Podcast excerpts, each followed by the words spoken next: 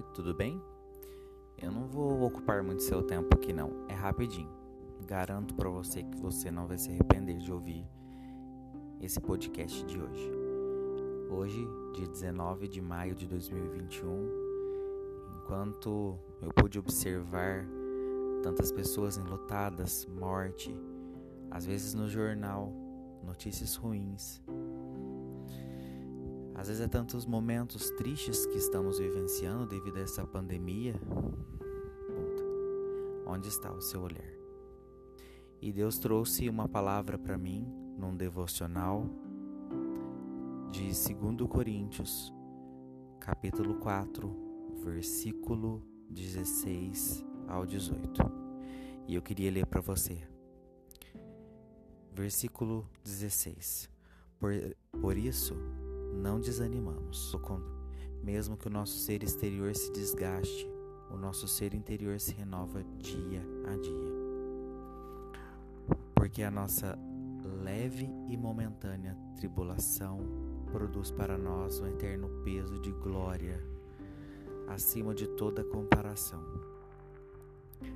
Na medida em que não olhamos para as coisas que se veem, mas para as coisas que não se veem porque as coisas que se veem são temporais, mas as que não se veem são eternas. E eu enfatizo com você nesta neste momento do seu dia que você está separando para ouvir é, essa oração, essa mensagem. Eu deixo com você para que você reflita.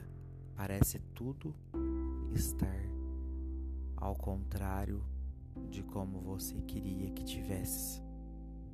Talvez esteja, você esteja passando por momentos difíceis, talvez está com dor, talvez enlutado, ou talvez triste.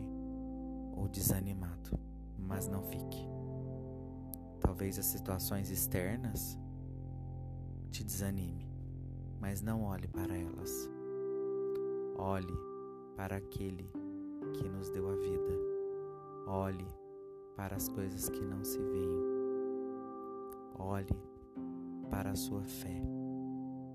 Você tem forças para isso, porque Deus não te escolheu em vão. Eu desejo um dia abençoado ou uma noite abençoada para você e eu confirmo deixando essa palavra para você de 2 Coríntios capítulo 4, versículo 16 ao versículo 18.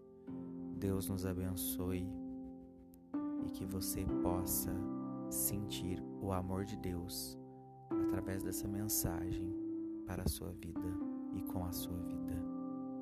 Deus te abençoe.